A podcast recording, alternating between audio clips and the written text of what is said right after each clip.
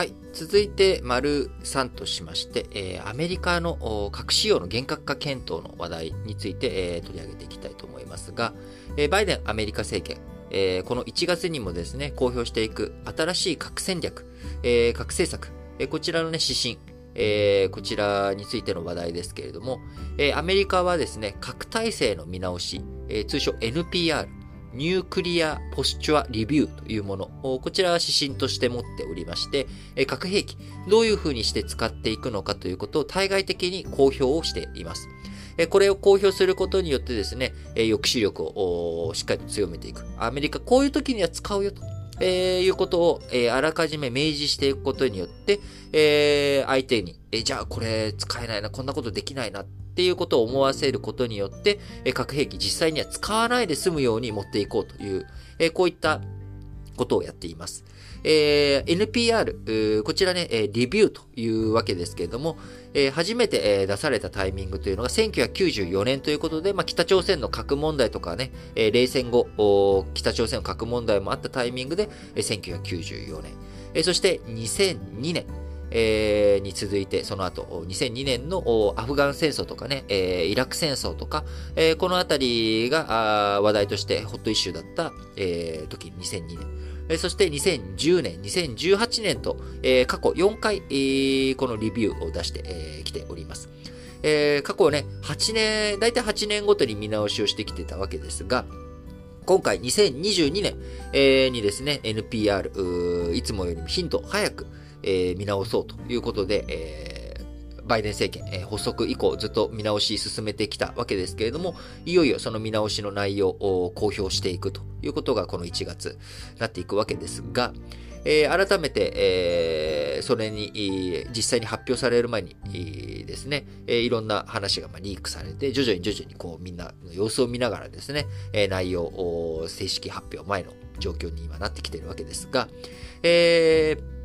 アメリカ、最大のポイントとしてはですね、先制攻撃、えー、これをどういうふうにするかということ。えー、核先制不使用という考え方があるんですが、多分これは取らないんじゃないかと。要は、えー、核攻撃されない限りは核兵器を使わないよというふうに発表するということにすると、えー、あまりにもみんながですね、えじゃあ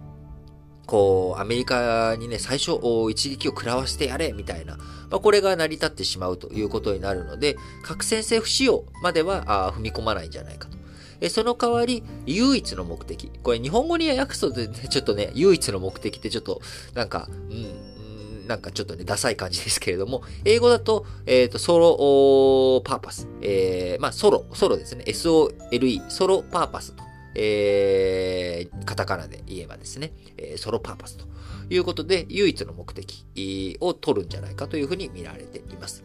え、この唯一の目的ですと、核攻撃への反撃できるというところは核先制不使用と一緒なんですけれども、え、先制攻撃についてもですね、選択肢、現行よりも大幅に狭まってはいきますけれども、え、相手が核兵器、核攻撃をしようと準備をしているという確かな証拠があれば、あ先制攻撃に核を使うということもですね、えー、辞さないぞという内容になっていきますし、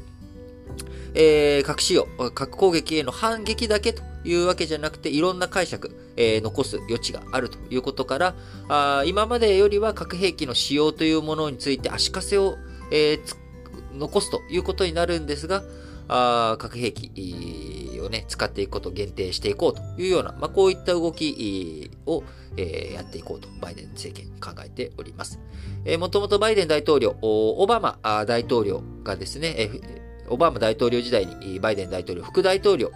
として、えー、一緒にやっていたわけですけれども、えー、オバマ大統領、核なき世界ということで、えー、一応あのノーベル平和賞を取っちゃって、えー、いたりするわけですけれども、えこの考え方を引き継ぎ、え NPR の中にしっかりと織り込んでいこう、アメリカの核体制の見直しの中に、え核兵器の使用というものを制限していこうという、まあ、こういった考え方をやっていくと。いうことになっております。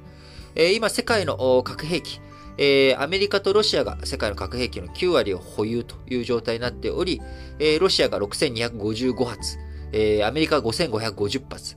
えイギリス、フランス、中国がですね、それぞれ、えイギリス225、フランス290、え中国350ということで、まあ、え桁が一つ違うということにはなっております。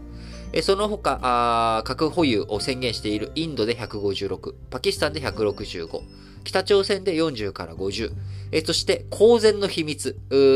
もうイスラエルがね、核兵器持ってるってことはみんな知ってるんだけれども、一応、えー、イスラエルとしては持ってるとも持ってないとも言わないという、まあ、公然の秘密となっているイスラエルが90ということで、えー、今、ストックホルム国際平和研究所の推定2021年の数字、えー、こちらね、日経新聞の記事から抜粋して読み上げさせていただきましたけれども、ロシアとアメリカが核兵器の9割を保有しているという状況の中、まあ、アメリカがどんな戦略、政策を狙っていくのかというところ、こちらをね、考えていくということになりますが、今後ね、アジアにおいては中国、軍事力を高めていき、アメリカとの均衡を模索していくためにもですね、核弾頭の保有数、今、350というふうに申し上げましたけれども、今後、1000発に達していくんじゃないかという予測もある中、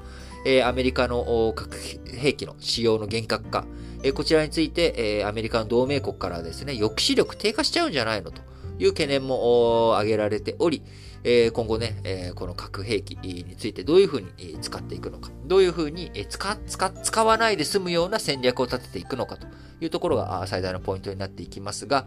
えこちら昨日もお伝えしました通り、あの、もともとね、本当は1月4日に、えー、NPT、核不拡散、あ核拡散防止条約、えー、核、拡散、えー、核不拡散、えー、核拡散防止条約ですね、えー、NPT の、お会合が開かれるはずだったんですけれども、こちらが全然もう4回目の延期、8回目と、8月にね、今年8月に延期されるということにもなり、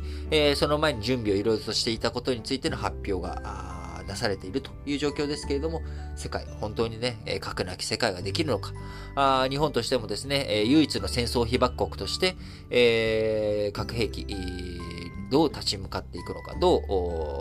う、それに関わっていくのか、日本の外交力、え、岸田政権、えー、岸田文雄さんはね、何度も、この新聞解説ながら劇でもお伝えしていますが、え、広島県選出のね、え、国会議員であるという立場もありますので、え、しっかりと日本としてもイニシアチブ、核兵器、核問題について、えー、やっていってほしいなと思います。え、それがね、え、日本の安全保障上においても、北朝鮮、え、中国、え、この核兵器、